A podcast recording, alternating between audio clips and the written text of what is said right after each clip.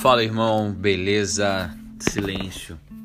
Talvez seja contraditório falar sobre silêncio em um mundo onde cada vez mais as pessoas querem falar.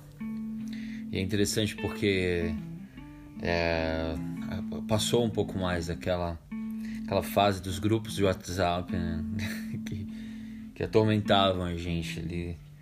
Então eu até entendo quem fica longe das redes sociais, onde as pessoas querem falar, né? As redes sociais elas dão uma uma falsa sensação de que você é influente. Isso é interessante. Mas vamos para a palavra. Quem fala demais acaba pecando. Quem é prudente fica de boca fechada. Tem outras traduções que, que falam que, que muito abre os lábios transgride, né, ou peca. Por quê? Porque a boca fala do que o coração tá cheio. E olha que interessante, gente. Tem vários textos bíblicos falando sobre conversa, sobre falar. E olha só, cuide da língua e fique de boca fechada, e você não se meterá em apuros. Simples assim, né? Provérbios 21, 23. Quem é verdadeiramente sábio usa poucas palavras. Quem tem entendimento controla suas ações. Até um insensato, olha só, até o insensato passa por sábio quando fica calado. De boca fechada até parece inteligente. Para você ver como precisamos pensar antes de falar. O coração do justo pensa bem antes de falar. A boca dos perversos transborda de palavras maldosas. Provérbios também 15 e 28. Mas o esforço vale a pena. Quem é que deseja ter uma vida longa e próspera?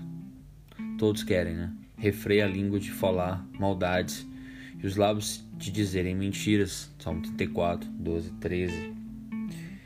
E sabe o que é mais chocante?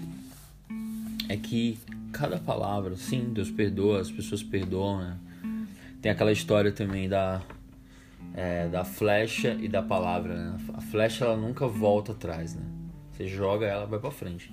A foi, você lançou. A, a, a palavra também. Você já foi.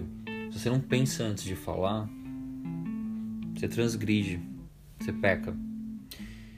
Mas olha só o que, é que Jesus fala sobre o juízo das palavras.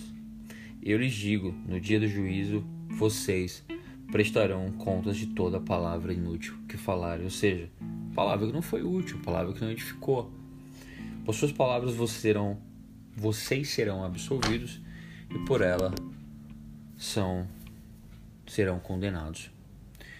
Tenha uma ótima semana, que nós possamos valorizar o silêncio, até porque o Senhor trabalha também no silêncio, Ele justifica e que o nosso coração possa estar cheio da presença do Espírito Santo, que a boca fala do que o coração está cheio.